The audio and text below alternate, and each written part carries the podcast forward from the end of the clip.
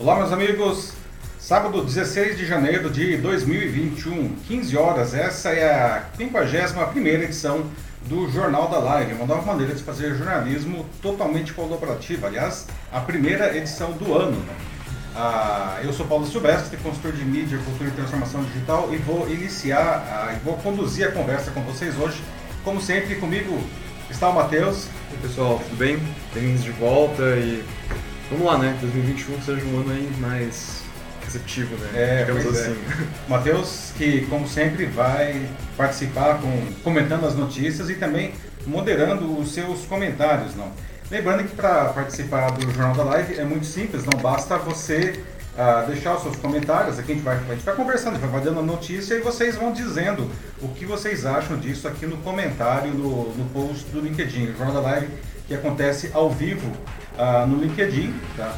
Uh, depois fica gravado aqui para quem pode assistir ao vivo, não, e vai também, é, fica disponível depois também em vídeo no YouTube e no Facebook e como podcast nas principais plataformas de podcast no mercado. Basta você entrar na sua plataforma preferida e procurar pelo meu canal lá, o Macaco Elétrico, né, e aí você encontra o Jornal da Live ah, no formato de podcast.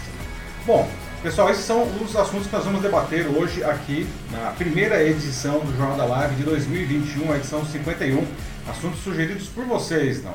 Bom, parece que finalmente o Brasil vai começar a sua vacinação contra a Covid-19 em breve, não? Finalmente, não? Mas quando ela acontecerá de verdade, não? E quando cada um de nós será protegido? E será que essa vacina é segura, não? Essas são apenas algumas perguntas em torno desse tema, um dos mais importantes do momento para a maioria dos brasileiros, não? E a gente vai, pelo menos, tentar responder aqui todas as perguntas sobre a vacinação. Nosso segundo tema, não, o mundo assistiu chocado no dia 6 à invasão do Capitólio, que é o Congresso americano, por apoiadores do ainda presidente dos Estados Unidos, Donald Trump, que tentavam impedir a certificação da vitória do Joe Biden, que assume o cargo daqui a quatro dias. Não. Ah, por que, que isso? Né? É, é, aliás, é, é, esse ataque ele foi incentivado ainda, para piorar a situação, incentivado pelo próprio Trump. Não. O que, a gente pode aprender com esse episódio não? e por que a gente deve se preocupar tanto com isso? Outro assunto, na terça-feira a Ford sacudiu o Brasil ao anunciar que está encerrando a sua produção centenária de automóveis do Brasil. Não, não se trata de apenas mais uma empresa deixando o país. Não. A decisão é altamente simbólica é, pelo que a empresa representa na história da nossa indústria. Ah, mas por que a Ford tomou essa decisão? Será que outras montadoras e outras empresas, enfim, podem seguir esse seu exemplo de abandonar o Brasil? Nós estamos nos aproximando do início do ano letivo, né? E mais uma vez aparece uma pergunta que foi feita ao longo do ano passado, principalmente do, do segundo semestre passado inteiro aí, né? Será que a gente deve reabrir as escolas, não voltar até as aulas presenciais, ou ainda é melhor continuar com aulas à distância? E para encerrar a edição de hoje, na nossa notícia bizarra, como já é tradição, né? A pandemia aumentou o interesse por robôs para a companhia. Né? Você sabia que eles existiam, robôs para a companhia? Né? Será que vale a pena? Você compraria aí um, um robô para ser sua companhia? Bom, pessoal, então, começando aqui agora a 51 edição do Jornal da Live, a primeira de 2021, né? E falando de vacinas, não. Parece que tem aquele negócio do dia da marmota, acho que a gente está no ano da marmota, né? Porque passa ano e a gente continua falando da mesma coisa, mas o fato é que esse assunto é um assunto aí que está é, mais importante aí para a maioria da população, né? Uhum. Finalmente o Brasil vai começar aí a sua vacinação em algum momento, né? Se nada mais der errado, deve ser entre alguns dias daqui ou talvez no máximo algumas semanas. Esperemos que não, não seja mais do que isso, né? Isso depois que mais de 50 países do mundo, inclusive alguns vizinhos nossos, aí, como a Argentina e o Chile, já estão vacinando. Né? A gente está atrasado. Não? Ah, mas quando será que isso vai acontecer de verdade, não? E por que, que será que a gente demorou tanto, não? E, e, quando cada um de nós vai ser protegido, não? A vacina é segura? Você tem, tem um monte de perguntas. Então a gente vai começar a nossa edição de hoje tentando responder essas perguntas, né? Mas eu já eu gostaria de deixar algumas para vocês aí, não? Alguém aí tem medo de pegar o Covid-19 ou você acha que tudo bem, é só uma gripe, não? Ah, que cuidados você está tomando ah, contra a Covid-19 enquanto ainda não for vacinado, não? E quando estiver disponível, você vai se vacinar contra a Covid-19, não? Ah, aliás, você acha que ah, essas vacinas que nós teremos aqui são confiáveis? Não? E por fim, você acha que a vacinação ela deveria ser obrigatória? Não? Bom, pessoal, é, quando que ela vai começar e quando cada pessoa será protegida? Não? Teoricamente, não, a data que o governo está batendo o martelo é agora, dia 20, não, na, na terça-feira, portanto. Né? A terça-feira, não, é, é dia 20, quarta-feira, né? Ah, seria da, o início da, da, da, da, imunização aqui no Brasil com vacinas da Coronavac e da AstraZeneca. Né? A Coronavac produzida pelo Butantan já tem aí mais ou menos 11 milhões aí de, de, de, de doses, não? E, e, a da AstraZeneca que seria importada da, da Índia, 2 milhões de doses, não? Ah, as duas estão aí com um pedido emergencial entregue para a Anvisa, né? Ah, finalmente conseguiram entregar todos os documentos que a Anvisa tinha pedido, né? Faltavam documentações, principalmente no caso da Coronavac, produzida aqui pelo Butantan, com o laboratório chinês Sinovac, né? mas agora parece que, enfim, foram entregues todas as documentações. Não? E a Anvisa promete ah, concluir isso é, para amanhã, agora, no domingo. Né? Bom, é, o que acontece? não? Existe aí uma queda de braço né, política, a gente sabe que, enfim, a vacina foi politizada tanto do lado do governo federal quanto do lado do governo do estado de São Paulo, né? E uma coisa que aparentemente vai atrapalhar já de cara essa, o lançamento é que as doses que seriam importadas da, da Índia, da AstraZeneca, onde, tá, é, porque na verdade a vacina está sendo produzida pelo, pelo laboratório chamado Serum, que fica lá na Índia. Não? E a Índia, que começou hoje a vacinar a sua população, aparentemente não está disposta a exportar vacinas por enquanto, porque os caras querem vacinar primeiro os seus, os seus é, próprios cidadãos. Né? Então, isso aí faz com que a vacina da AstraZeneca, no final das contas, ela só esteja disponível, aparentemente, não, quando a Fiocruz conseguir produzir ela aqui no Brasil, que pode demorar ainda meses, infelizmente. Não. O governo brasileiro está pressionando aí a, a, a, Índia para ter essa, essa, a, a, essa vacina, não? mas parece que lá que é um governo nacionalista também, não? os caras não estão muito dispostos a mandar vacinas é, para para outros países. Né? Então, bom, e quais são as vacinas que nós temos? Bom, como já falamos, né, é, as vacinas que nós temos são a Coronavac, né, que foi desenvolvida é, pelo laboratório chinês Sinovac, junto com o Instituto Butantan, né, e já temos aqui no Brasil, no momento, 11 milhões de doses, e o Instituto Butantan ele quer chegar a uma capacidade de produção de 1 milhão de doses por dia. Né, e nós temos também, ou teremos pelo menos, né, já está é, acertado, a, a vacina da AstraZeneca, é, que na verdade é a vacina da Universidade de Oxford, não, quem, quem desenvolveu foi a farmacêutica AstraZeneca, que tem um acordo aqui com o Brasil, com a Fiocruz, para que a Fiocruz também possa fazer essa produção depois. Só que a Fiocruz ela ainda não é capaz de fazer a produção ah, imediatamente, não. E bom, e aí tem aquela outra questão, né, das que, que também fica pendente aí, não? As seringas, não? Que é uma pataquada aí que que o governo federal cometeu, não, é, não sei, esqueceram que precisavam ter seringa e agulha para vacinar, não, e simplesmente não compraram. Aí decidiram comprar aí no finalzinho do, do ano passado, não, ah, e, e não conseguiram, né? Eles, eles, queriam um valor e bom, e aí é a lei do mercado, não, os fabricantes disseram que eles não poderiam entregar aquele valor e o, e o, e o, pregão foi um fracasso. O governo não conseguiu comprar nem 3% das, das seringas que, que ele queria, não. Ah, e aí veio toda aquela discussão política, não, o presidente falou, ah, nossa, é, vamos comprar quando, é, quando os preços voltarem ao normal. Bom, pelo, pelo, jeito o Bolsonaro não entende nada de como funciona o mercado, né? A lei do mercado é implacável, quando tem muita demanda, o preço do produto sobe. E não adianta bater boca, espezinhar, o preço só vai baixar quando a demanda diminuir, a demanda vai diminuir quando a pandemia passar, né? Então, felizmente, não alguns estados já tinham comprado ah, seringas e agulhas, não? E, então esses estados aí estão com, com o estoque para vacinar as suas populações. O que é problemático são os estados que não fizeram né, essa compra previamente, não? Então temos esse problema também das seringas e das agulhas, não? Outra questão aí que se coloca bastante: as vacinas são seguras? Essa é uma grande pergunta. Muita gente é, Inclusive, é. parar um pouco você aí, porque, tipo, realmente, essa aqui, no momento, é a questão que está mais sendo discutida aqui no chat, né? Tem pessoal falando que, que vai tomar vacina, né? Que não vê a hora de tomar, de quem ainda está se cuidando, mas tem muita gente aqui também falando que tem as suas ressalvas em relação a isso, que está preocupado, como o Henrique Brown Tabolsa Jr., que ele diz que a preocupação dele aqui, que deixa ele curioso também, mas um pouco preocupado, é a questão das possíveis sequelas que uhum. as vacinas podem trazer.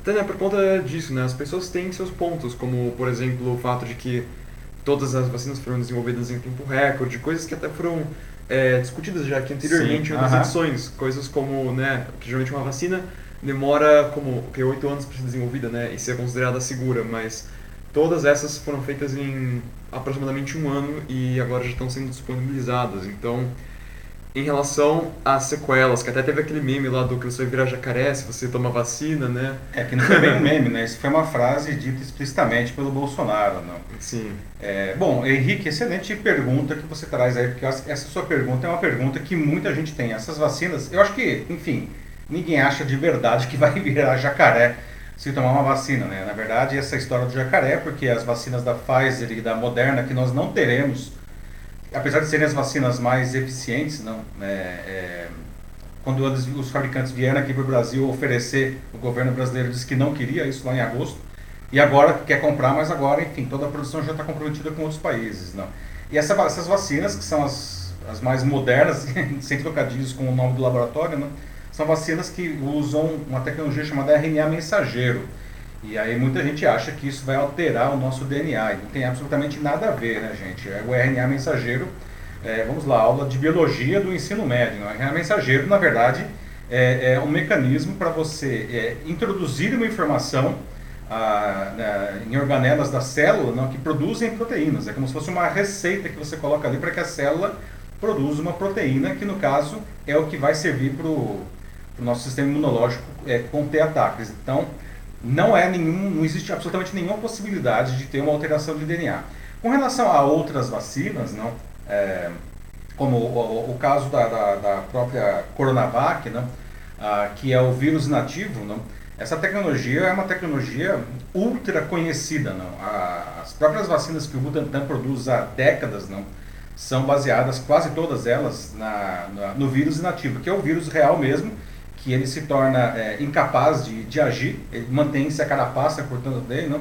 É, por um processo químico ou térmico, ou seja, esquenta demais e o vírus ele morre, digamos assim, sem perder a estrutura dele. Não, ah, não existe nenhuma chance tá, de uma vacina dessa provocar é, sequelas. Não?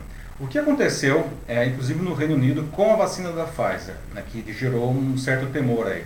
Ah, apesar de já ter milhões de doses terem sido aplicadas já nessa vacina, né, não só no Reino Unido, mas em vários outros países, não, ah, existiram dois casos de pessoas que desenvolveram uma reação alérgica à vacina, que é uma coisa que acontece com absolutamente qualquer medicamento e qualquer vacina, não. Mas foi só é, uma reação alérgica, né? ninguém teve um, não foi nada grave, não. Essas pessoas foram tratadas no, na mesma hora e, enfim, é, estão imunizadas e passando bem, né. Então, ah, todas as vacinas aí que já foram aprovadas é, em algum lugar do mundo aí estão sendo usadas, é, elas são seguras. Tá? Não existe absolutamente nenhuma possibilidade de elas causarem um, uma sequela, um dano e muito menos uma alteração de DNA, certo? Essa é uma pergunta que realmente é super importante porque muita gente tem medo de tomar a vacina. Não? Isso é terrível porque a gente vai falar logo na sequência aqui, mas nós precisamos que a vacina seja tomada por todo mundo, tá? Mas eu vou explicar isso logo na sequência. A questão da segurança, portanto, tá? Ela precisa ficar clara que as vacinas são seguras. Sim. Né?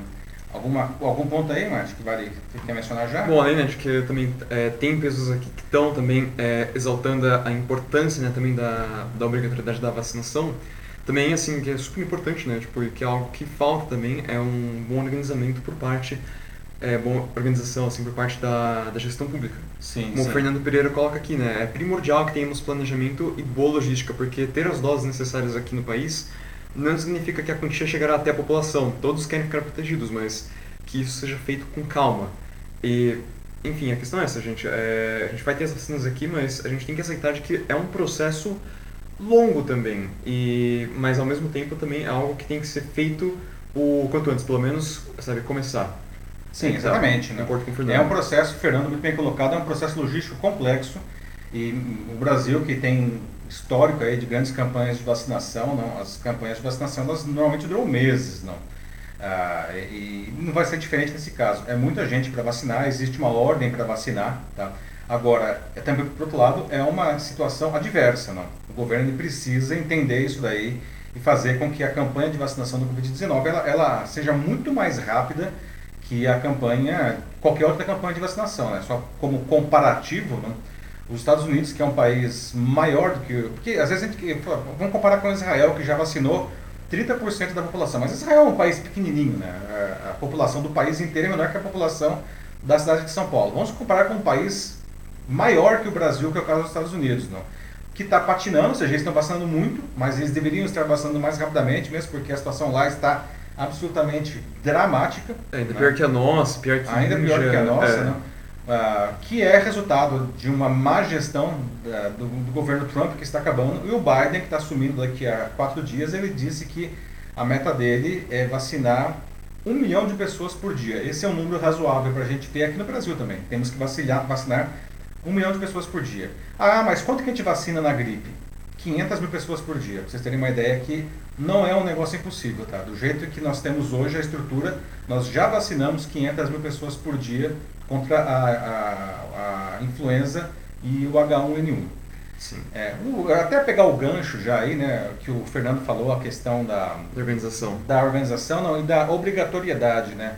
Uhum. né acho que isso daí é um ponto também importante de, de a gente levantar. Afinal de contas, não. É, a vacina deve ser obrigatória. O que, que é ser uma vacina obrigatória né? e por que, que isso deve acontecer?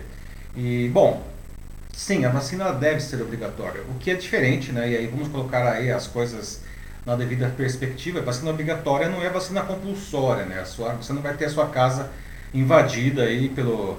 Ah, tem até, né, no começo do século passado, não, nós tínhamos aí a revolta da vacina, né, quando o Oswaldo Cruz, né, que dá nome a Fiocruz, ele decretou uma, uma, vacinação obrigatória lá no Rio de Janeiro contra a varíola, não? que era uma doença absolutamente mortal, não? E, e, a população se revoltou porque não queria simplesmente ser obrigada a tomar a, vacina, a vacina. Não? Isso gerou inclusive um, um, um, episódio histórico que é conhecido como revolta da vacina, todo mundo deve ter estudado isso na escola. Não?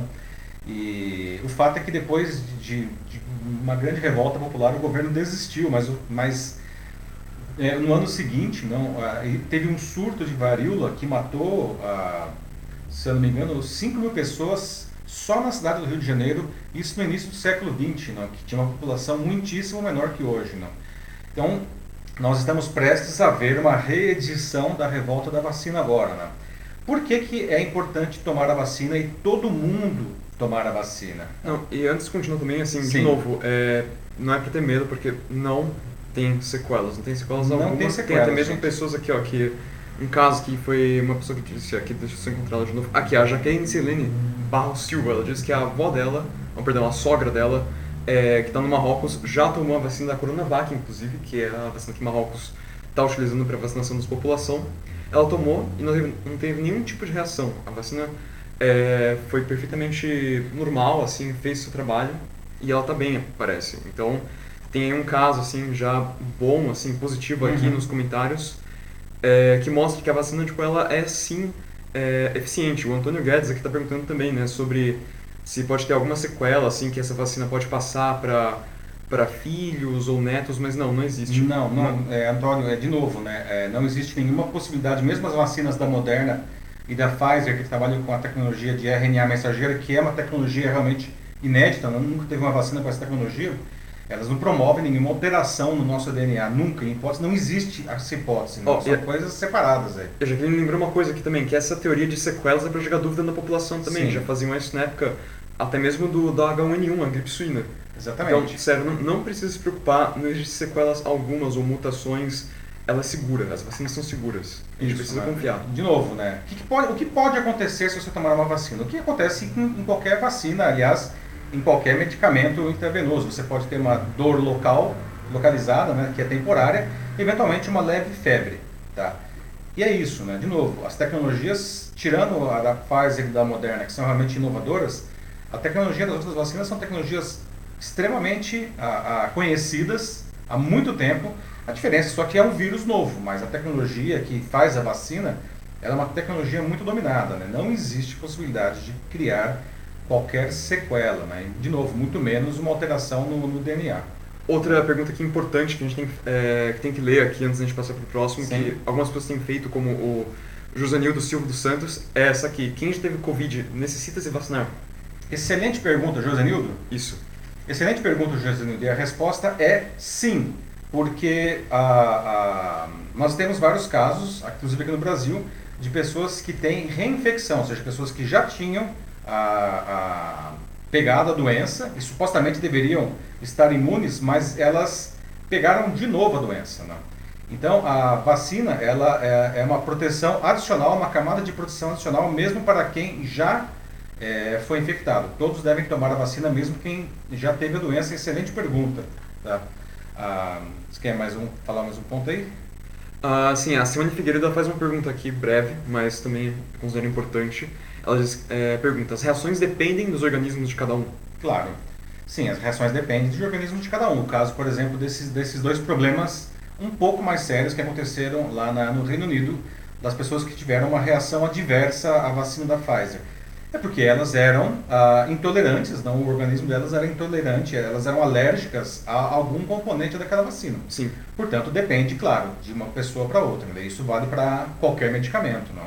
Às vezes você vai até no hospital e o, o, o, o enfermeiro fala você, é, ou o médico pergunta você, é, é, é, por exemplo, a, a, alérgico a bezetacil, por exemplo, tem pessoas que não podem tomar bezetacil, que é uma uma injeção extremamente comum aí né, em hospitais, né? mas tem gente que não pode tomar porque ela é alérgica, né? Não, e vale lembrar de que foram só duas reações alérgicas, né, em duas pessoas, assim, de... De um universo aí. Milhões de, milhões de pessoas que já foram vacinadas com a vacina da Pfizer. E as né? reações que elas tiveram também não foram também é, nada graves, inclusive elas foram tratadas, na hora. no local, ninguém Sim. morreu, nada disso, não tem nenhuma sequela, tá? Isso, de novo, gente, isso é muito importante, tá? A questão da, aí da, da segurança da vacina, tá? Ah, Outra coisa também, já nessa linha, até que já perguntaram, aí não lembro, eu acho que foi o Fernando, não, a questão da obrigatoriedade da vacina que a gente estava falando, né?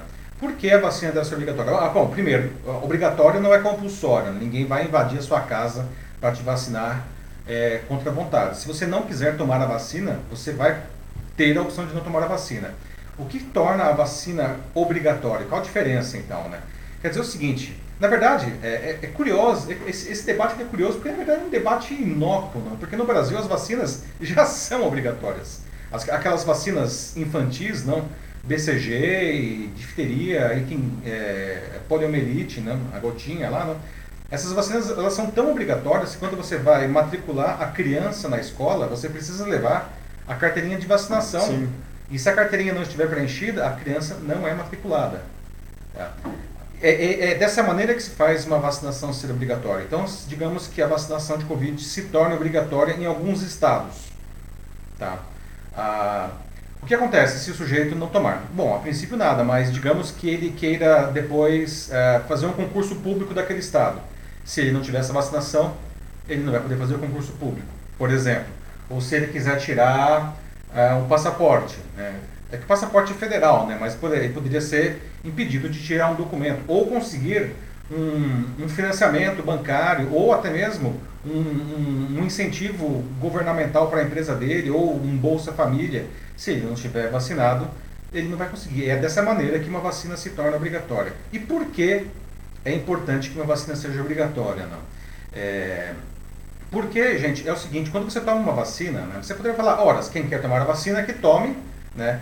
e quem não quer não tome, né? Ou seja, é, quem toma vacina estará protegido.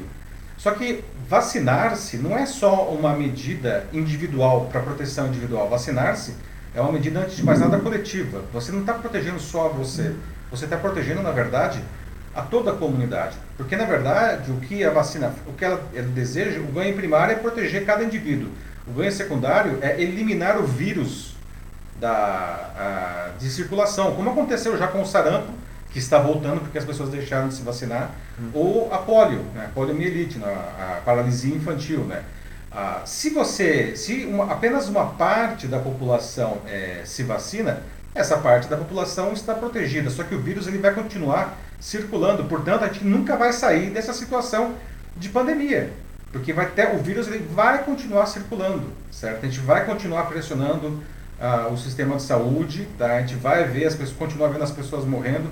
Portanto, a vacinação ela é também uma atitude social. Você vacina para você e você vacina para toda a sociedade, para que o vírus seja erradicado. É por isso que é tão importante tomar a vacina. Sim, é muito mais uma questão, assim, não é simplesmente se cuidar, mas é uma responsabilidade com o próximo e com a sociedade como um todo. E até, né, cai nessa pergunta da Maria Angela de Camargo, né, o, até como a gente estava lembrando lá atrás, né, o Brasil é, foi um país exemplo das campanhas de vacinação.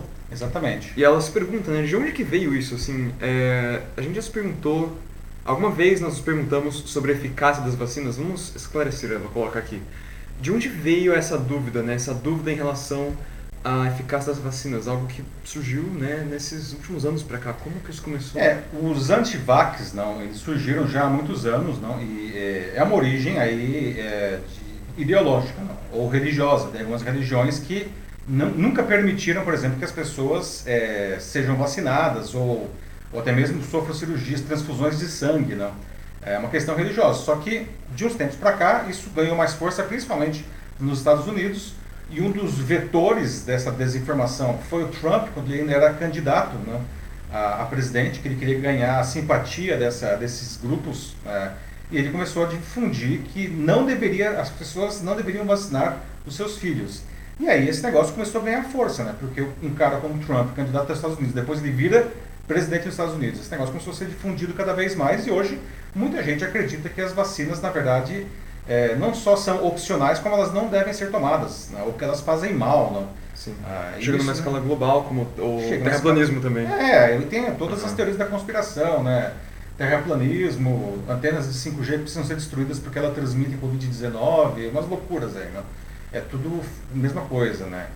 Aliás, a Maria Ângela, ela colocou uma pergunta aí também que é a questão do, do é, da eficiência né, da vacina, né, ou da eficácia. Né? Uhum. Ah, e eu acho que é bem legal falar isso aí, porque a gente tem visto um monte de porcentagens aí, e o que significam essas porcentagens. Né? A Coronavac demorou para divulgar seus resultados no Brasil, apesar que já tinha sido divulgado em outros países onde ela havia sido testada, como a Turquia e a Indonésia, não? que já tinha dado acima de 60%, e aqui no Brasil nunca saía. não o que era um negócio esquisito, não? A gente até conversava aqui em casa, né, Matheus? Porque, afinal de contas, os caras não soltam logo isso daí, não?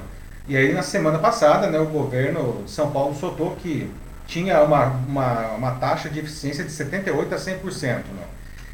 E isso daí foi uma coisa muito ruim, porque esses números, na verdade, é, são recortes dos resultados, né? Ah, eles não são a taxa de eficácia, que é esse número mágico que todo mundo espera, não? que no caso da, da, da Pfizer é 95% e da Moderna 94%. Não? E da AstraZeneca era de 62%, agora estão fazendo uma nova versão é, que chegaria a 90%, mas isso não confirmado, não foi confirmado ainda. E é, o que aconteceu é que os caras soltaram esse recorte, que foi uma maneira de dourar a pílula. Não? É, foi uma atitude condenável, para dizer o mínimo, né? porque esse número não era o número real. Não. O número real acabou saindo depois, que é 50,38%, que é o número mais baixo. Não. E aí até se explica como está essa, tá tendo essa briga política entre o Dória e o Bolsonaro. Não. Essa demora se explica porque, sei lá, na visão do Dória, esse número é, seria é, ruim para a imagem dele. E evidentemente o Bolsonaro já explorou isso daí é, é, fazendo pouco caso da vacina, né, da, da Coronavac, falando, ah, aquela vacina lá de São Paulo de 50% só, né, que porcaria. Né? Vamos lá, vamos colocar é, isso de novo na perspectiva. Vamos tentar colocar um pouco de luz nesse discurso louco que a gente vive. Não? O que significam esses números? Não? A taxa de eficácia, que no caso da Coronavac é 50,38%, no caso da AstraZeneca é de 62%, da Pfizer é 95% e da Moderna é 94%, significa o seguinte, a pessoa que foi vacinada se ela tiver contato com o vírus, ou seja, se o vírus entrar no organismo dela, tá, ela não vai desenvolver a doença. No caso da Coronavac, metade das pessoas que tiverem contato com o vírus não desenvolverão, desenvolverão, desenvolverão a doença. No caso da AstraZeneca, 62% das pessoas não desenvolverão a doença e assim por diante. Tá? O que, que são esses outros dois números, portanto, 78% e 100%? Né? Isso daí foi um somebody love, mas esses números têm uma, uma, um, o seu valor também. Né? Quer dizer que, ok, é, metade vai desenvolver a doença, mas dos, dos 100%, 78% ainda é, vão só desenvolver uma, uma, uma, uma versão leve da doença, o que já é sensacional, porque essa doença, o, grande problema dela é que a gente não consegue saber quem vai desenvolver uma forma grave ou não da doença. Né? Então, o fato de que metade das pessoas que tiverem contato com o vírus já não desenvolver forma alguma da doença já é sensacional. Né? Agora, 78% das pessoas desenvolverem apenas uma forma leve já é muito bom também. Né? Então, ah, não dá para menosprezar ah, nem a Coronavac e nem a AstraZeneca, porque eles têm essas porcentagens mais baixas que a da Pfizer e da Moderna, porque mesmo sendo mais baixas, elas são muito boas. E vale dizer também que elas são as únicas que a gente tem, né, gente? Seria lindo, né? Ó, que maravilha seria se tivesse vacina da Pfizer para todo mundo. Só que a gente não tem. E a gente não vai ter tão cedo. Por quê? Porque a gente não fez o planejamento adequado, tá? Então é isso que significam esses números aí. Vamos explicar é, é, o que, que, é isso daí. Não? É, vale a pena tomar sim essas, duas, essas vacinas, mesmo com essas taxas menores aí. Tá? Ah, agora, quanto que nós precisaríamos então, é, é, quantas, quanto da população precisaria tomar para que o vírus então fosse erradicado, como a gente já falou aqui, né? Uhum. Como a taxa é, dessas vacinas, a eficácia delas é infelizmente menor que a da Pfizer e da Moderna, não? No caso da vacina da AstraZeneca, que tem 62%, nós precisaríamos que 80% de toda a população fosse imunizada para que o vírus acabasse, enfim, é, sumindo aí da, da, da, da, da sociedade. No caso da vacina da, do Coronavac, que tem 50%, 50,38%, a gente precisa que 99% da população seja imunizada. Né? Sim. é um negócio complicado aí, né? Porque tem muita gente que simplesmente não vai tomar vacina, né? É, ah, e uma dúvida rápida aqui só que apareceu é, do César Croce aqui no, no chat. Ele pergunta se a, se a Anvisa já aprovou por acaso. Ainda não, Ainda César. Não, né? é, a Anvisa prometeu aprovar amanhã, domingo, é, essas vacinas, né? Tanto da AstraZeneca como da, da, da Sinovac, a Coronavac, né? É, vamos ver se isso vai acontecer mesmo. Aparentemente agora tanto a Fiocruz quanto o Butantan conseguiram enviar todos os documentos que, que estavam faltando. Né? Vamos verificar. Ah, o governo federal promete né, é, iniciar a vacinação três ou quatro dias depois da aprovação da, da, pela Anvisa. Né? Então, a conferir. Mas respondendo a sua pergunta, a, a promessa da Anvisa é aprovar essas vacinas para uso emergencial até amanhã, domingo. Sim. É, Bom, tem vários comentários aqui, na verdade. Infelizmente, acho que não vai dar para ler é. todos, até pela hora já. A gente tem muita coisa ainda para falar. É, pois é, né? Mas, é, de novo, gente, é, continue comentando, assim, falem, assim, se vocês têm algo para falar. E a gente vai fazer o nosso melhor para responder vocês depois, como a gente sempre faz. Isso. Então, não se preocupem, tudo bem? É, uma outra pergunta que eu acho que vale muito a pena a gente é, destacar aqui, que é o seguinte, é, vai dar para ter uma vida normal depois de tomar vacina? Ou seja, eu tomei a vacina, uhul, maravilha, vida louca, né? Posso fazer o que eu quiser. E, bom, a resposta é não, infelizmente ainda não, né? A gente só vai ter uma vida efetivamente normal, né? E o que, que, quer dizer normal? Normal é voltar a poder ir para festa super aglomerado, todo mundo sem máscara, enfim, é, sem todos os cuidados que a gente está tendo, que, tá tendo que tomar, não. A gente só conseguiria é, voltar a ter uma vida normal se o vírus efetivamente desaparecesse da, né, da sociedade. O que, como a gente está vendo aqui, não, só vai acontecer se nós tivermos uma vacinação massiva, o que infelizmente não deve acontecer. Né? Então, eu acho que mesmo para quem tomar a vacina, né, é, nós vamos precisar ainda, por um tempo, por um tempo, entenda-se, no mínimo até o fim desse ano, continuar tendo alguns cuidados básicos. Né? Não estou dizendo que tem que ficar todo mundo trancado em casa, mas assim, vai, saiu de casa, tem que usar máscara. Tem que usar máscara. Essa é a proteção básica quando está fora de casa. Outra coisa, higienizar sempre as mãos. Né? Lavar a mão ou álcool gel. Né? E é. sempre, sempre, sempre evitar as aglomerações. Né? Esses são os cuidados. E nós vamos ter que continuar tendo esses cuidados de novo, até que o vírus esteja controlado. Né? Nem preciso falar que o Denis lembrou isso aqui, tá? Já faz tempo aqui no chat, como ele sempre lembra. Obrigado aí mais uma vez, Denis. Ô, Denis, Denis Castro, uhum. né? Isso aí. Boa, Denis. Então, gente, é isso daí, né? É, é, esse é o assunto do momento, né? Nós estamos vendo aí, infelizmente, uma, um crescimento brutal, né? De novo, dos números aqui no Brasil. É, a gente está vendo aí em Manaus a situação ah, desesperadora, desesperadora em Manaus. E, infelizmente, não, isso daí é, é não dá para dizer que é surpresa, né? Todo mundo sabia que isso ia acontecer, não? E é descuido, não? Descuido e falta de planejamento, infelizmente. Então, é, para começar o ano, não, temos que começar aí falando de vacina. As pessoas precisam se vacinar e precisam tomar, continuar tomando os cuidados necessários aí, certo?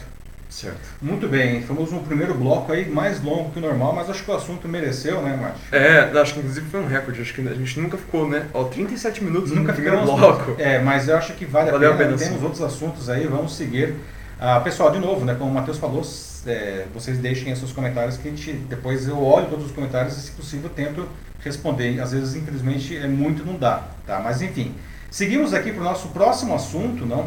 Ah, deixa eu ver daqui, muito bem. Não, bom, o próximo assunto é, foi a invasão do Capitólio, que é o nome do, do Congresso americano, pelos apoiadores do Trump, não, lá, que aconteceu no dia 6, não? É, eles invadiram a, a, o Capitólio numa tentativa de impedir a certificação da vitória do Joe Biden, que vai assumir o cargo de presidente daqui a quatro dias, no dia 20. Não. E o pior de tudo, né, o, o negócio acabou sendo incentivado pelo próprio Trump, que aliás resultou no segundo pedido de impeachment dele, na, na terça-feira, no primeiro presidente da história americana que tem dois pedidos de impeachment. Né, ah, o que é uma coisa simbólica, né? porque ele só tem mais quatro dias de, de, de mandato, mas se, se depois, mesmo ele fora do cargo, ele, ele for condenado, ele acaba, ele perde a, a possibilidade de se reeleger, não? Ah, eu queria saber, já deixar algumas perguntas aí para vocês. Não? Vocês acham que o, a invasão ao Capitólio ela foi legítima diante das acusações de que a, de que a, a eleição teria sido fraudada, não? Ou isso daí foi um ataque à democracia, não? Principalmente a, a auto-intitulada maior democracia do mundo, não? Ah, ou vocês acham, aliás, que a eleição foi roubada, não? E o que, que vocês acham de um outro tema derivado disso daí, não? Que foi o banimento, não, do Trump das redes sociais. O Trump acabou sendo banido da, da, das diferentes redes sociais, não?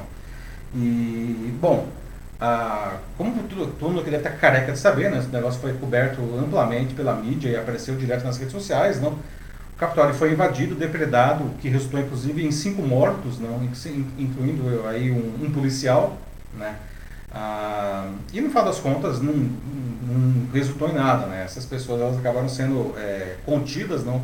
Com a ajuda da Guarda Nacional, né? O Washington está com toque de recolher e agora tem aí é, 20 mil homens da Guarda Nacional para a posse do, do, do, Biden no dia 20. Não? E vai ser uma posse nada festiva, porque vai estar tudo fechado, assim, lá, né? bem diferente das outras ocasiões. Né?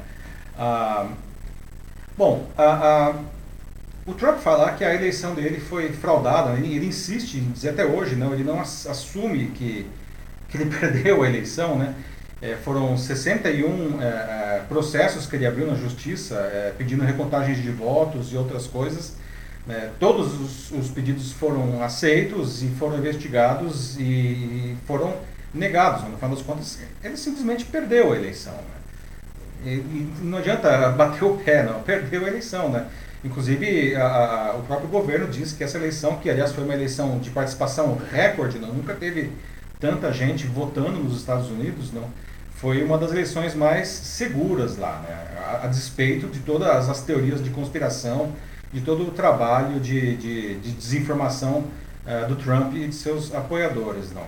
Bom, por conta do fato de que a, a, a invasão ao Capitólio foi incentivada explicitamente pelo Trump, não, e aí não tem nenhuma dúvida com relação a isso, ele falou com todas as letras, né? É, ele acabou sendo banido não, das redes sociais, em alguns casos, é, pelo menos até a posse do, do, do Biden, né, que é o caso do Facebook, do Instagram e do YouTube, ou em alguns casos ele foi banido geral para sempre, como o caso do, do Twitter, não, que aliás é a, é a, principal maneira que ele usa para falar com os, com os apoiadores dele. Não. Mas muitas outras redes, até o TikTok baniu não, o, o Trump. É, e outras... é, o, o, a ironia, né? O TikTok baniu o Trump antes que o contrário acontecesse. Pois é, excelente ponto. Né? O Trump queria banir o TikTok, né? E o TikTok baniu o Trump, né? É, TikTok shot first. É, pois é, não, não deixa de ser irônico isso daí. É bem lembrado, Mati, né? E aliás, vários apoiadores do Trump também é, é foram banidos, né? Só no, só no Facebook, ah, 70 mil contas foram fechadas não, nessa semana. E aí isso gerou uma outra discussão, né? Que na verdade se isso seria censura ou não. Né? Afinal de contas, o cara ele, ele, pode, ser, ele pode ser calado, né? Isso aí não fere a liberdade de expressão e, é, e esse é um ponto bastante interessante porque a gente precisa discutir, afinal de contas, é, o que é liberdade de expressão? A liberdade de expressão é a, é a possibilidade de você poder se expressar. Entretanto, a liberdade de expressão ela tem alguns limites. Então. Quais são os limites da liberdade de expressão? Quando você invade um espaço que não é mais seu, ou quando você comete crimes, não? Quando você comete crimes de injúria, de é, difamação, crimes de intolerância no geral, discursos de ódio, essas coisas são criminosas. Isso não é mais liberdade de expressão. Quando você está cometendo um crime, você vai ser julgado por isso. Né? A lei existe, não tem nada a ver com rede social isso daí. Né? Ah, o que aconteceu, portanto, com o Trump, não, é que ele, enfim, finalmente, não, as redes sociais, porque ele faz discurso de ódio desde antes de ser, aliás, é, presidente, não. E as redes sociais, o Twitter e o Facebook, mais notoriamente, eles sempre toleraram a, a, a, esses discursos, tanto do Trump como de outros presidentes aí pelo mundo, não dizendo que por ser um presidente, é, esse negócio ele tem um valor noticioso, mas eles sempre eles têm marcado assim que esse que o, o tweet ou o post, enfim, não, ele é, eles indicam que aquilo lá é falso, não, ou que não há evidências. Né? E agora, enfim, porque uma pergunta que surge é por que, que os caras demoraram tanto para fazer isso? Por que eles não fizeram antes, né? Porque, cara, bater de frente com o presidente, ainda mais com o presidente dos Estados Unidos, não é uma, uma atitude fácil, assim, né? Agora que o Trump aí tá patumando total, né? Vai sair, os caras falaram, agora, meu amigo Sidane se perdeu aí, então agora vamos chutar você, né? Inclusive, várias, vários apoiadores começaram a abandonar as redes, aí, o Twitter né, e as redes do Facebook, o WhatsApp, estão indo para outras redes. Uma delas, inclusive a Parler, que era a mais popular dentre os apoiadores do Trump, né, foi tirada do ar, não, porque ela ficava nos servidores da Amazon, né, da Amazon Web Services, e a Amazon falou, olha, vocês estão ferindo os termos de uso, né, vocês estão promovendo um discurso de ódio aqui, então eles simplesmente retiraram a rede social inteira do ar. E isso gerou um baita de um burburinho, né? Muita gente procurando agora outro lugar aí para continuar é, é, o seu, enfim, destilando o seu veneno, né? Uma coisa que nós precisamos, falar, ah, tá, mas isso aí aconteceu nos Estados Unidos, o que, que interessa para mim no Brasil, né? E na verdade interessa muito, né? Porque nós estamos, na verdade, no mesmo barco. Né? A gente vive uma situação muito semelhante aqui no Brasil aí de desinformação e tudo mais, não? Aliás, depois que aconteceu essa invasão lá do Capitólio, não, o Bolsonaro ele veio a público dizer que se não tiver voto impresso em 2022, a situação aqui no Brasil vai ficar muito pior. Aliás, essas foram as palavras exatamente que ele disse. Não. Gostaria até de saber exatamente o que, ele quis dizer com isso, né? Porque, é, a gente sabe, na verdade, o que ele quer dizer com isso, né? Vai ficar muito pior que ele vai, supondo que eventualmente ele perca a eleição, né? ele vai contestar e vai, será que ele vai então fazer tudo que o Trump fez, vai contestar e depois vai incentivar uma violência explícita contra as instituições da democracia, não? Visto que ele é o aprendiz do Trump assim, a cada passo é, assim, que ele é. toma, bem provável, caso é, perca. Isso é um negócio para a gente ficar atento, né? Uhum. Mesmo as instituições precisam estar atentas, não mesmo porque isso já carrega um, para um outro, um outro debate que nós já tivemos, inclusive aqui no, no, no Jornal da Live, que é o debate do voto impresso, que é uma coisa que o Bolsonaro faz questão absoluta que tenha, o voto impresso. Né? Sim, no entanto, o Bolsonaro tem uma coisa que o Trump não tinha nos Estados Unidos, a favor dele, que é apoio militar. Ele tem é. apoios militares, que é algo que preocupa, bom, muita gente, assim, caso é. ele decida contestar. É, se ele, se ele um, golpe. é um autogolpe, né? Uhum. Se ele realmente quiser decretar um autogolpe, por que, que o, o autogolpe do Trump não deu certo? Porque ele não tem apoio militar. Se o Bolsonaro resolver decretar um autogolpe, Aí, não sei, né? Vamos ver o que, que os militares fariam, né? Não existe golpe sem apoio militar, gente. Isso aí não existe, tá? golpe sempre tem que ter um apoio militar, porque senão vai lá e, e tira o cara lá que está falando sozinho, né? A história do voto impresso é uma questão que vale mencionar aqui, porque, de novo, colocando as coisas em perspectiva. Voto impresso não significa voltar aquelas, aquelas cédulas que você escreve lá o negocinho e coloca na urna. Né? Voto impresso ele continuaria sendo feito na urna eletrônica, mas a urna teria uma impressora que jogaria né, o voto na, na urna. Né? Qual que é o problema disso daí? Não? Quanto mais elementos você coloca numa equação, é, maior a chance de aquilo lá dar errado. A, a, despeito das teorias da conspiração, a, a urna eletrônica brasileira ela é bastante segura. É muito, muito mais difícil fraudar uma eleição com a urna eletrônica do jeito que ela está hoje do que com a urna eletrônica mais um voto impresso. E por que, que ficaria mais fácil? Você fala, pô, mas o voto impresso não é uma garantia adicional? É, porque é, fraudar a, a, a, a, urna eletrônica digitalmente né, é muito difícil. A partir do momento que você coloca um elemento físico e esse elemento ele pode ser manipulado, ele pode ser manipulado né, gente. O Brasil, aliás, tem largo know-how em fraudar eleições da época do voto impresso, não? Você vai lá e coloca votos diferentes impressos. Isso daí geraria, na verdade, uma inconsistência entre os votos impressos e o que a urna eletrônica diz. E nesse momento em que se gera inconsistência, você coloca todo o sistema em xeque, né? em dúvida. É por isso que o voto impresso, na verdade, ele vai aumentar a chance de fraude da eleição. A gente precisa rejeitar essa hipótese aí. Né? Bom, e aí, Nath, temos comentários aí? Sim, sim, já temos aqui. É, bom, começando com a Ana Muniz, né, que diz que se ela fosse americana, ela teria muita vergonha de também afronta a democracia do país. E Ana, tem muitos que sentem, de verdade, muitos assim que sentem medo, vergonha, pessoas que, sabe, no dia que aconteceu a invasão, não saíram nem de casa. Pessoal lá de Washington, assim, o pessoal ficou. É, não, lógico, é, né, o negócio estava numa zona de guerra, não? as lojas com as, as vitrines protegidas, tudo, né? Não, mas também ainda mais, né? Os Estados Unidos sempre foi um país que é, foi conhecido e sempre se orgulharam, né, de serem a maior democracia do mundo, como eles mesmos colocam, né? E ver isso acontecer realmente, assim, é um tiro no próprio pé. Não, é uma coisa que uhum. eles se sentem completamente envergonhados, né? Nunca, e agora, né, inclusive o Trump disse que não vai, é a posse do Biden, né? É, isso só tinha acontecido até agora três vezes, não é no século XIX ainda, não, de um presidente não, não participar da sessão de, enfim, de posse do seu sucessor, né? o que demonstra, aliás, o caráter daquele sujeito lá, né? mal perdedor até o fim. Né? É, a Ana também, ela, a Ana Muniz colocou super bem aqui, né? o Trump faz, é, faz ela lembrar de um menino com birra que grita tanto que todo, é, todo mundo, assim, que só, só com estalo ele cai na realidade. E é isso mesmo, esse é o Trump. É um menino com, é, ele é um menino com birra, só que muito mais poderoso. Basicamente é, é isso. Ele é um menino mimado que virou presidente da maior potência do mundo, né? É. Uh, mas a gente também tem aqui um pessoal que está um pouco mais otimista também. A gente tem o Joaquim Zero Neto, por exemplo. Ele diz que, Olá. Na, na visão dele, o novo presidente dos Estados Unidos agora, o Biden, que assumirá em breve, né, é, ele vai ter uma forte proteção contra os fanáticos do Trump. Então ele acredita que sim, vai dar tudo certo. Ô Joaquim, eu espero que sim, né? A gente estava até discutindo aqui, aqui ontem, não? É, o Biden vai ter um, um desafio inédito né, para um presidente dos Estados Unidos que vai encarar uh, um país aí que está totalmente dividido praticamente ao meio, não? E com pessoas que não querem diálogo, não? Essa, isso é que é pior, não? Eles não só não aceitam, como eles não querem nem, nem conversar sobre isso, não? A sorte do Biden, se aqui dá para a gente chamar isso de sorte, não? é, que ele vai ter maioria tanto na, na Câmara dos Deputados, na, na Casa, na House, não, que seria os deputados, que nós chamamos de congressistas, não, é, ou quanto no Senado, que é um negócio que desde a década desde 95 não acontecia, né, de um partido ter a maioria nas duas casas, o que vai facilitar ele governar. Né.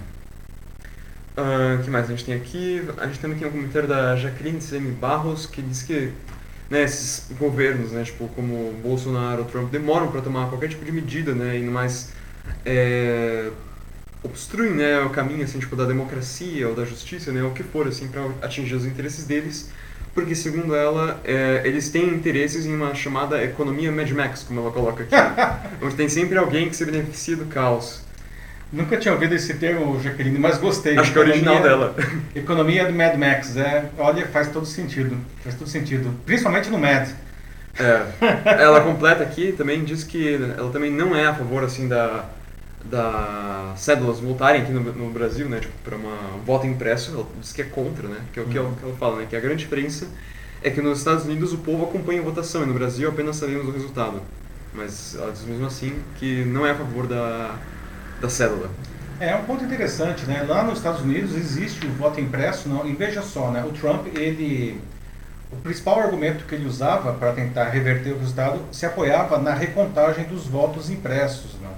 Ah, votos impressos que também eram votos impressos, é, não eram coisas manuais, eram coisas automatizadas, mas eles eram impressos e os votos pelo correio, não? que é uma coisa que já existia antes e, enfim, comprovou-se que é seguro. Não? É, é, o fato é, é muito mais fácil é, é, é fraudar votos impressos do que o voto digital. Isso não, não tem nem o que discutir, né? É só você pegar o papel, riscar ali, é, apagar. É, não, na verdade o que você faz é trocar a, a, a urna, não? Você, você, tira uma urna que tem votos uh, originais por votos que são do seu interesse. Sim, rasga os outros originais. É, assim. exatamente. Assim. Não. E de novo, é, no caso teria a, a, a, a, a digamos assim, digital, né?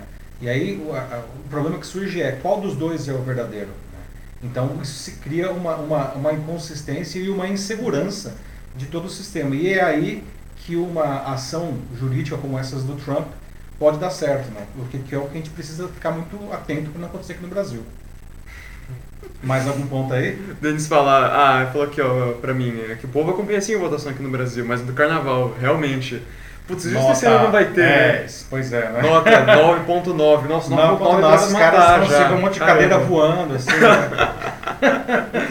Ai meu Deus. É. Ó, ele, ó, o Denis também tem um comentário aqui, ele fala, né? Que é pra gente se preparar, né? Porque imagina, assim, nos Estados Unidos já foi assim, né? Imagina aqui no Brasil em 2022. Ele diz: tomara a Deus que todos estejamos vacinados até lá, né? Senão vai ser mais um problema para resolver. Bom, muitos problemas temos esses dois próximos anos serão de grandes desafios, Denis, né? Muitas emoções aí. Vamos manter a cabeça no lugar né? e para tomar decisões ponderadas né? Eh, e equilibradas. Né? Sim. Vamos para o próximo assunto, que nós estamos um pouquinho atrasados, pessoal. De vamos novo, lá, vamos. vamos deixando aí os comentários que lerei, tá? Mas obrigado aí. Bom, gente, próximo assunto é a saída da Ford no Brasil, que foi anunciada nessa terça-feira e pegou todo mundo de surpresa, né? uma produção centenária, né? e a Ford disse que não vai mais produzir automóveis aqui no Brasil. Ela já não produzia mais caminhões, agora não produz mais automóveis também. Né?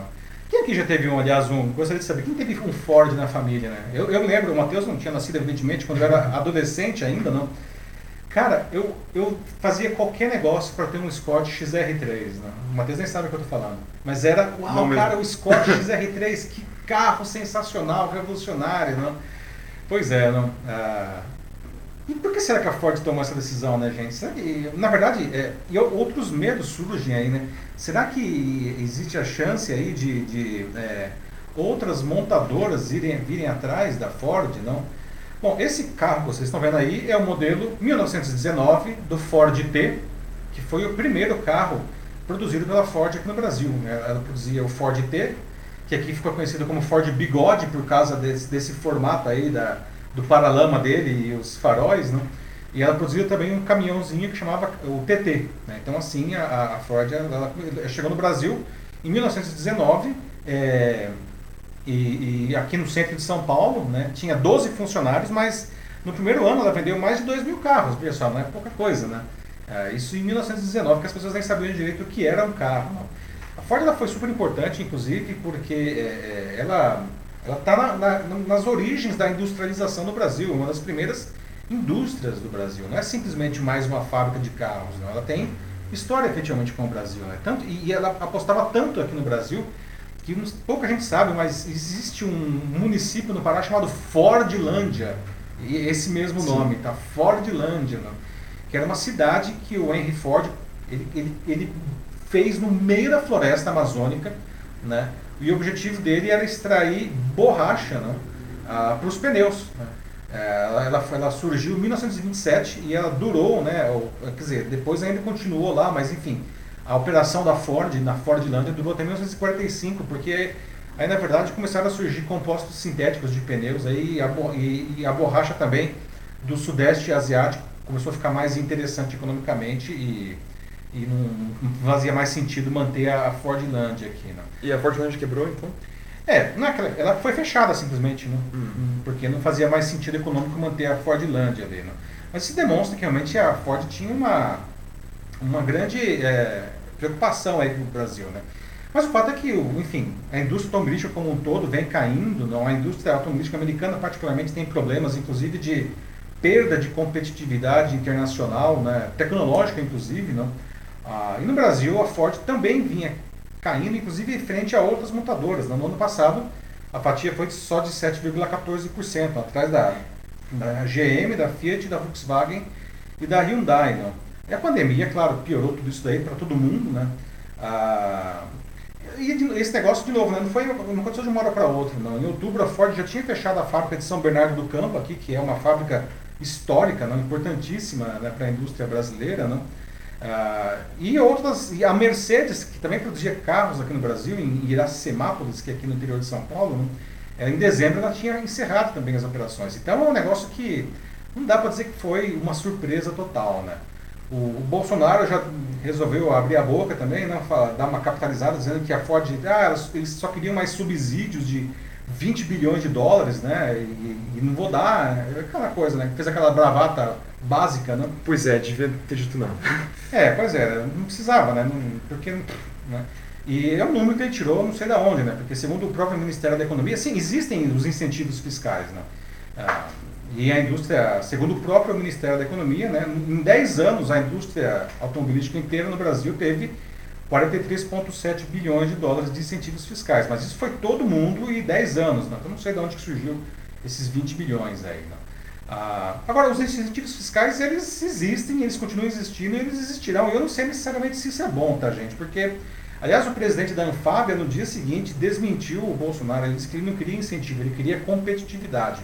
E aí, de novo, vamos colocar isso tudo na perspectiva, porque fica um fala, o outro fala. O que, que é esse negócio todo? Não. O fato é que a indústria brasileira ela vem se sucateando já de uma década para cá. Não. Entre outras coisas, por causa dos incentivos. Não. Os incentivos fazem com que os empresários fiquem, digamos assim, acomodados, se me permite aqui um abuso de linguagem. Não. E o fato é que a nossa indústria está perdendo competitividade de diferentes maneiras, tanto do ponto de vista de equipamentos, mas do ponto de vista de formação dos profissionais que trabalham aqui no Brasil. Né? Infelizmente, a nossa formação é falha nas diferentes áreas. Tá? Outra coisa que a gente precisa é, colocar em perspectiva aqui é, é o famoso custo do Brasil, que existe desde do Cabral, né? não o governador lá, o Sérgio, que está preso. O Cabral, aquele primeiro lá, né, que descobriu o Brasil. Né? Parece que no Brasil tudo tem que ser mais caro seja por conta dos impostos altíssimos, né? ah, seja por conta de, de uma série de fatores que desestimulam a, a produção de seja lá o que for aqui. Né? O Brasil é um país extremamente burocratizado, né? Com muitos interesses exclusos, uma mistura às vezes da política, sonegação de impostos, enfim, isso aqui é uma bagunça. não. Isso tudo encarece muito a produção de seja lá o que for no Brasil. Portanto, o Brasil ele não é produtivo e a indústria vem se sucateando. Né? Daqui a pouco né, a, a, a gente vai ver a nossa indústria de transformação desaparecendo e a gente vai começar o quê? Vai virar um país agrário de novo? Né? Não vamos chegar a isso, mas precisa alguma coisa ser refeita. não. No caso da Ford especificamente, tem outros fatores que a gente precisa levar em consideração, é que a Ford hoje, ela, como ela está com seus problemas internacionais, não, ela está apostando muito nos SUVs, que é um produto que não vende no Brasil, ou vende muito pouco, na verdade. Não. Uhum. Porque é caro, né? E o carro aqui no Brasil é caríssimo. Então o SUV é um, é um produto para poucas pessoas. Né? A Ford ela quer apostar no SUV. Logo, o mercado brasileiro deixa de ser interessante. E ela quer apostar também em veículos híbridos ou totalmente elétricos, que é uma coisa que o Brasil até hoje, por incrível que pareça, não tem legislação, não tem norte, não tem rumo. Zero apoio para isso. Né? Então, ou seja, o Brasil realmente é um país que não é mais interessante para a Ford, não. E, e, infelizmente temo que a gente veja mais outras empresas é, seguindo esse caminho aí da Ford, da Mercedes, né? Ah, espero que não, mas alguma coisa precisa ser feita, né? E não é só por causa da pandemia, não. Isso é uma coisa do Brasil, né? Esses favores, a gente precisa ter uma indústria. Isso transcende, aliás, a indústria automobilística, né? Precisamos ter uma indústria, na verdade, saudável e forte, né? E não é uma indústria que vive aí de benefícios e tudo mais, né? Alguma comentário aí, Márcio? Sim, a gente tem algumas lembranças né, nostálgicas aqui do pessoal é, falando sobre seus Fords, né? A Maria Angela de Camargo disse que já teve um Corcel. Ah, o Corcel também tive. Quer dizer, eu não, meu pai, né, Mariana? Corcelzão. Eu até tive que pesquisar aqui, porque não fazia ideia do que era. Aprendi a dirigir com o Corcel 2 LDO. O que mais? A Valdirene Cristina também fala, né, de que teve um candidato a namoradinho que tinha um Ford XR3. Ah, o sim, namoradinho tinha um XR3, né? Mas, Mas, no primeiro encontro apareceu uma barata no carro dele e nunca mais saiu com o cara. não adianta ter um carro legal, o carro tem que ser limpo, né? Nossa. Ó, parece que foi a. Ó, disse que nem lembrava mais do carro nem da história. Parece que realmente o, a, a notícia aqui, né? O assunto gatilhou ela. Nossa, que legal. Muito bom. É. Não sei se é. foi uma lembrança boa. É né? legal pelo carro, mas sinto muito pela barata. É, Pois é. é. Não, mas falando sério, também ela colocou outro comentário aqui, né? Uma tristeza, né? Saber de que 5 mil funcionários ficaram sem emprego, porque na pois real é. são 5 mil famílias, né? Isso atingirá muito essa da Bahia. Né? O governo federal até disse que vai tentar, enfim recolocar esses funcionários, mas seria tão bom se, na verdade, não precisasse perder os empregos, não. né? Mas realmente é muita gente, né? E detalhe, 5 mil são os da Ford, né? Porque a gente sabe que a indústria automobilística tem uma cadeia gigantesca atrelada a ela, não? Se uma empresa dessa sai, na verdade, ela leva um monte de empresas junto, né? É mais gente do que isso, muito mais. Pois é. É, não, a Ana Muniz também coloca aqui um comentário que é interessante, né? Que ela fala que o Bolsonaro, é, ela chama o Bolsonaro de básico, Diz que, e diz que Obama ele soube proteger essa indústria é, automobilística muito bem. Mas é engraçado que ela citou o Obama, porque ele coloca isso no. Você me disse isso esses dias, sobre no uma frase dele, no livro dele, né? Que a indústria automobilística lá também não tá lá essas coisas é, assim, ele é verdade. faz um desabafo no livro Sim. dele, né? Ele fala, em um determinado momento, como que Detroit, Detroit que é a capital da indústria automobilística né, do, dos Estados Unidos, como que Detroit não é capaz de fazer, segundo uma tradução é, livre, uma porra de um Corolla. Aqui, né? Ele fala exatamente isso. Né? Com todas as letras, né? Se referindo aí ao, ao, carro da Toyota, que é o carro mais vendido do mundo hoje, né? Sim. Não, é... Bom, a Jacqueline Silene Barros Silva continua aqui expressando a preocupação dela em relação ao atual governo, né? Ela diz que, né, fora que já sabemos que 2022 iríamos ter uma dor de cabeça, porque o Bolsonaro ele não irá aceitar a derrota, ou seja, lá que já conta com uma derrota do, do é. Bolsonaro e também, né, diz que assim, ela acha justíssimo, assim, que faz todo sentido a Ford ter é, pulado o barco, né, porque quando o estrangeiro aplica sua capital no país, ele quer retorno. É, quando não, não encontra, ele sai. Né? É. é. É, é, o Bolsonaro, né, Jacarinho? O Bolsonaro cantou a bola já com essa frase infeliz dele, que, que vai ser muito pior aqui no Brasil, né? Então é complicado, não. E o Guedes também falando de que né, a Ford está sendo num momento é, inoportuno para eles, porque Uh, supostamente uh, o mercado agora brasileiro está em auge, né? Está no tá seu ápice. Né? Não é bem assim, né? É claro que ele está recuperando as perdas da pandemia, mas vamos lá, não estamos no auge, né? Definitivamente, longe disso. É. Ana Muniz, ah, o último comentário aqui, carro aqui, é, da Ana Muniz foi um Ford Fiesta 16. Olha só, que, que aliás deixou de ser produzido no Brasil no ano passado já. Né? Já era um modelo a menos, que já foi extremamente popular aqui no Brasil, que já não era mais produzido. Mas vamos para o próximo assunto aí, não? que estamos na hora, mas enfim, Sim. o papo tá bom e vamos continuar. Né? Gente, a gente está começando agora, aí, estamos nos aproximando do início do ano letivo, não? E, e, enfim, vem de novo aquela velha discussão, abrir ou não reabrir as escolas, não? Abrir as escolas porque, enfim, é importante para as crianças, principalmente para os pequenos, não? Sim. Por uma questão do desenvolvimento cognitivo e social deles, não? É, ou manter as escolas fechadas com aula à distância, por conta da, da enfim, da, da, da, pandemia, né? que aliás estamos num momento aí de recrudescimento pesado dos números. Não? Ah, bom, temos aí algumas novidades nessa semana aí, não, que, que aconteceram. Não? Ah, os, aqui em São Paulo, no estado de São Paulo, os estudantes vão ter que frequentar. O governo estadual decidiu que vai reabrir as escolas, não? E os estudantes vão ter que frequentar pelo menos um terço das atividades escolares de forma presencial. Né? Alunos do grupo de risco vão poder estudar de forma remota, mas vai ter que ter atestado, não?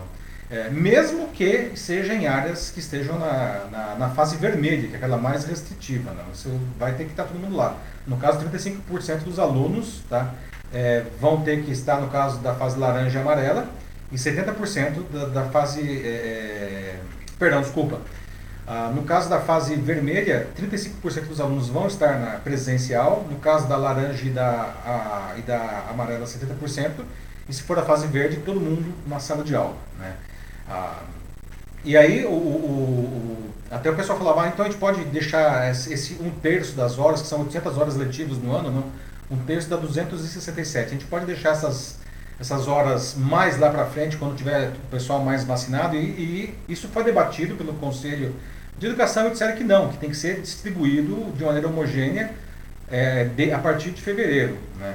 Ah, o que gera uma série de, de complicações aí, né? Muitas, é, principalmente os professores estão reclamando, não? que muitos professores são do grupo de risco e eles têm medo não de, de se contaminar. Não? Ah, o sindicato é contra e tudo mais, é, mas o governo ele está batendo o pé, não? O, o, secretário estadual de educação aqui, o Rocieli Soares, ele está firme nessa situação. Inclusive ele disse que ele vai judicializar isso aí se for necessário. É, os prefeitos das cidades do Grande ABC disseram que não vão voltar, só voltariam em março, eles disseram que não, que tem que ser agora. Por outro lado, o, o, os especialistas é, em educação, né, eles defendem a volta agora, né, que as escolas sejam reabertas, porque as crianças, elas, enfim, é, são mais menos suscetíveis, aliás, a desenvolver a doença, né? Ah, e no caso de adolescentes, particularmente, muitos já estariam expostos ao vírus porque eles já estão saindo, né, ou por trabalho ou por diversão. Ah, e por outro lado, não, a, a, é importante para as crianças, quanto menor, mais vale dessa afirmação, é importante que as crianças estejam na sala de aula porque elas precisam no contato com outras crianças, né, para inclusive para o seu próprio desenvolvimento cognitivo, não. Então tem essa queda de braço aí, não, e vamos ver o que vai acontecer uh, nas próximas semanas. E o que, que vocês acham? Eu gostaria de ver de vocês, então, né? Abrimos ou não abrimos escolas? É, tem, eu sei que temos pelo menos uma professora aí nos assistindo, que é a Maria Ângela de Camargo. é, não, já pensando aqui né, com, com a gente aqui rapidinho, é, esse ano das escolas foi um assunto que apareceu muito no ano passado, né? E esse ano acho que não vai ser diferente também. Ó, é, a gente vai ver isso constantemente, mesmo depois que as aulas elas finalmente voltarem, né? É, seja lá quando for, como for tenho a impressão de que é um assunto que vai nos acompanhar o ano inteiro também, que não vai, é, vai desaparecer um tão aí, cedo. Né? Vai ter um vai bem aí. Sim. É, começando aqui pela Ana, né? Ela disse que simplesmente que sim, que as escolas é, deviam abrir, porque as crianças precisam, então reforçando isso, né? A questão da socialização, é, de novo, né? Que é algo que é, os mais novos são os que mais sofrem com isso, assim, as crianças que realmente não têm é quase assim, tipo, impossível assim, você pedir para que ela fique 5 horas sentada na frente do computador para ter aula. Exato. Uhum. Sem falar os pais, né, que estão ficando pirados, né, já piraram aí, não, não, não ter que fazer aí, controlar as crianças em casa e fazer as crianças fazerem as suas tarefas, não. Sim, sim. É, a Ana também fala aqui um pouco que é algo que junta talvez um pouco com o próximo assunto, mas acho que ainda é interessante é, ela diz aqui sobre os amiguinhos robôs, tudo que possa ser semelhante à função de amiguinho é bom. Mesmo o robô, é, preferia se tivesse, filho, é, se tivesse filhos, ela daria um amigo de quatro patas, mas enfim, cada um é cada um. pois é, né? Eu também acho bom ponto, Ana, né? É, é, o próximo assunto, é esse, meio que no caso dos robôs a gente vai ver que é mais para o pessoal da terceira idade que para as crianças, não? Mas eu acho que um bichinho é mais legal do que um robô, né? E olha que eu adoro o robô, né? é bom, mas se bem que aqui em casa a gente tem três, né? Três gatos. Três gatos e um robô. Mas o robô não é de companhia.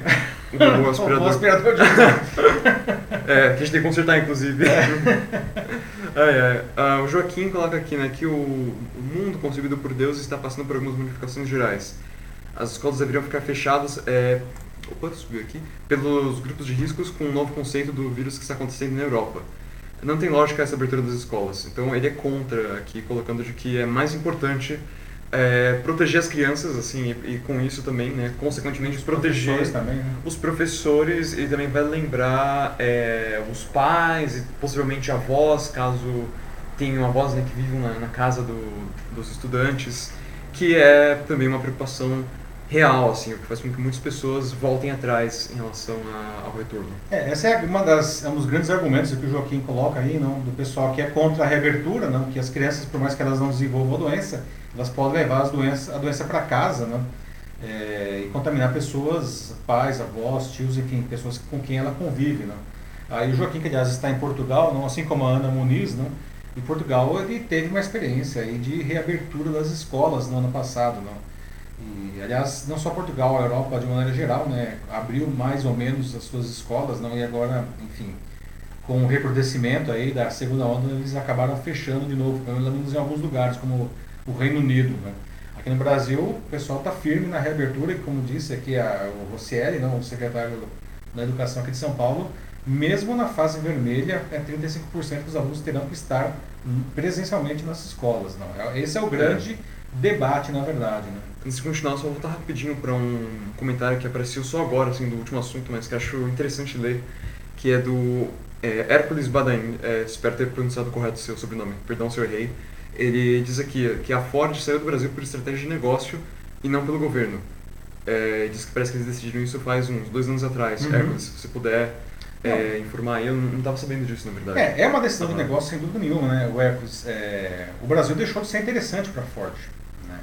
Ah, não é essa história do subsídio aí que o governo falou, não é, o, é, o, mercado brasileiro não é mais interessante, né? É porque o produto que a Ford, os produtos que a Ford aposta hoje são produtos que não vendem no Brasil. Né? Eles querem carros elétricos, eles querem SUV, né? que, são, que aliás são veículos de margem maior. Né?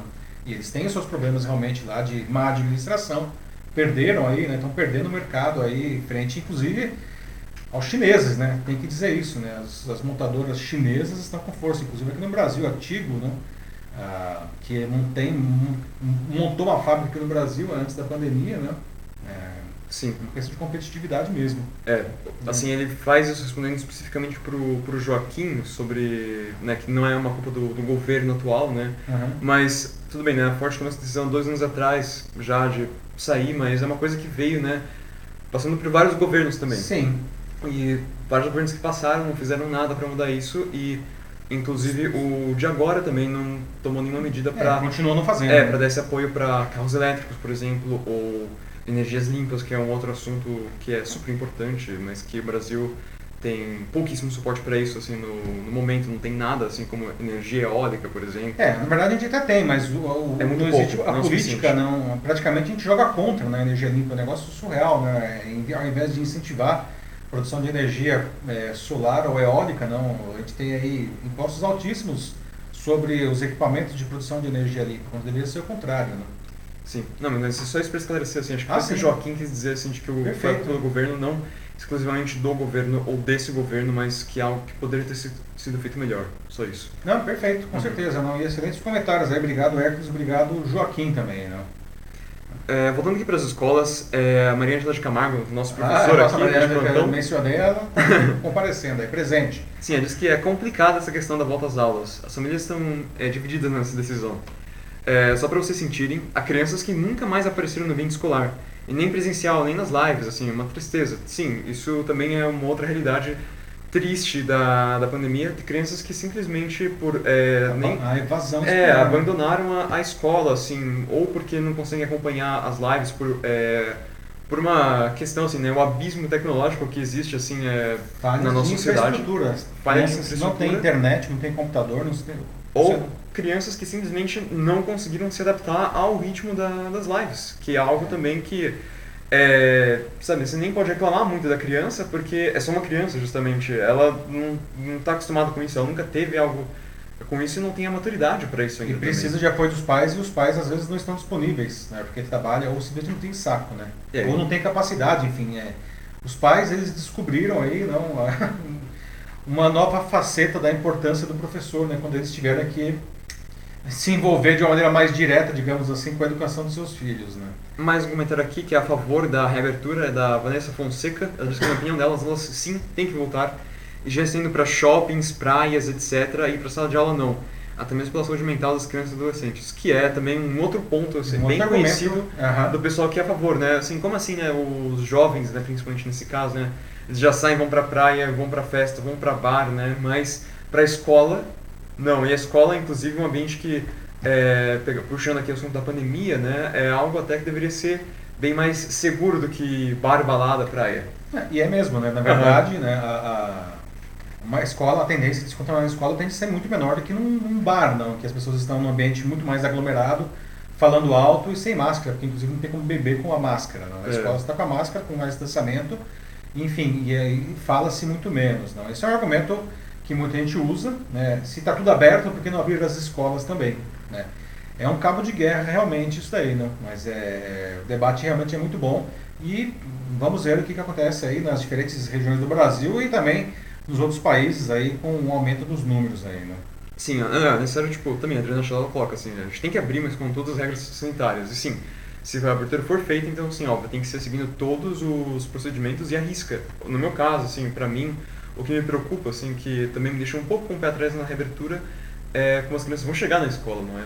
Que é, esse é o transporte público também, né? Sim, uh, se fosse só a escola, né? se fosse só andar, tipo, um, é, umas poucas quadras e ficar na escola, aí tudo bem, aí eu não vejo nenhum problema. O problema é que muita gente depende de transporte público para chegar lá, como ônibus, metrô e às vezes várias conduções, que é onde é, a maior parte do contágio acontece. É um lugar assim é, cheio assim de potencial para é.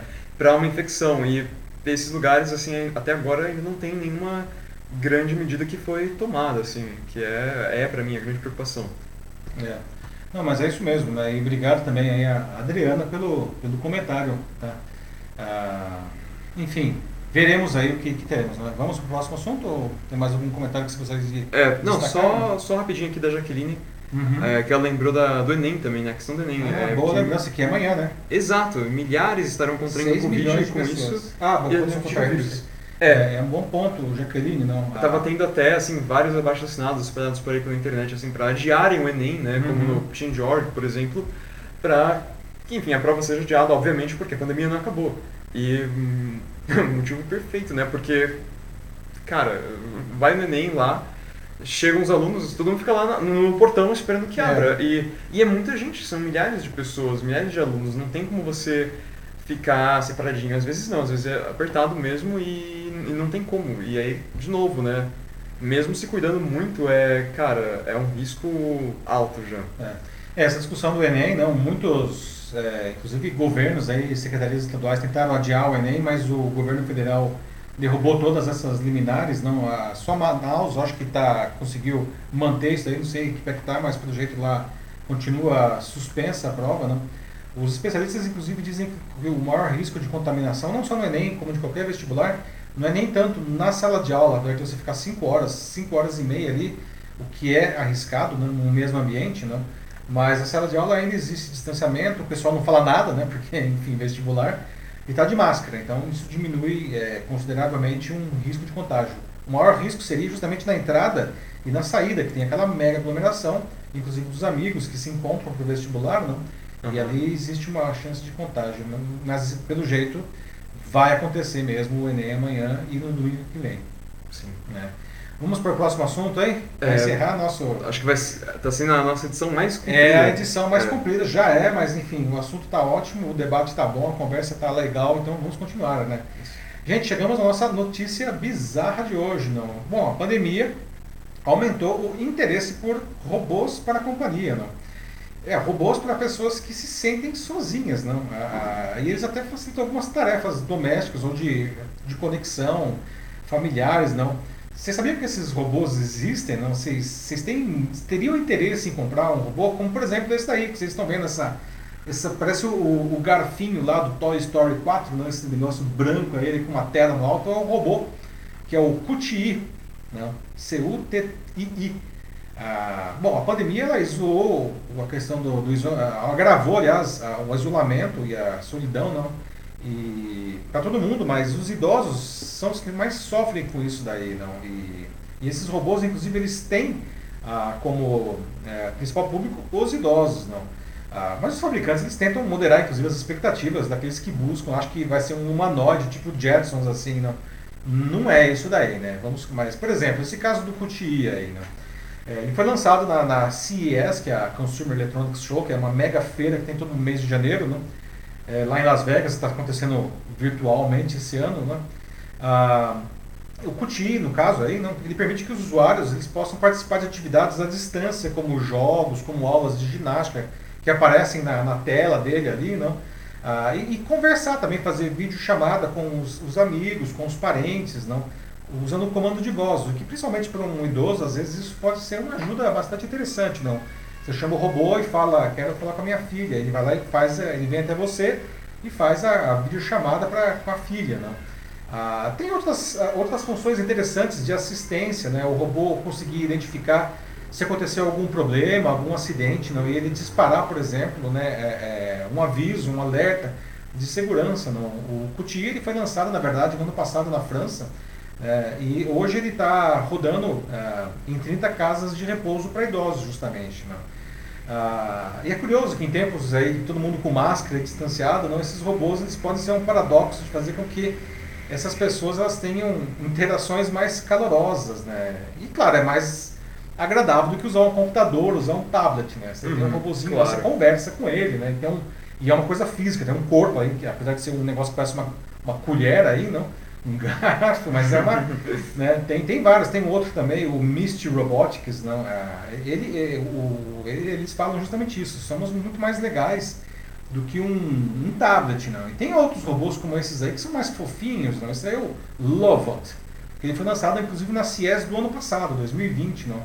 Que tem esse jeitinho aí de, de, de, de bichinho de pelúcia, não. E qual que é? é, é o Lovot, né, de Love Robot, não ele é um robô que ele reage não, ao carinho que ele recebe.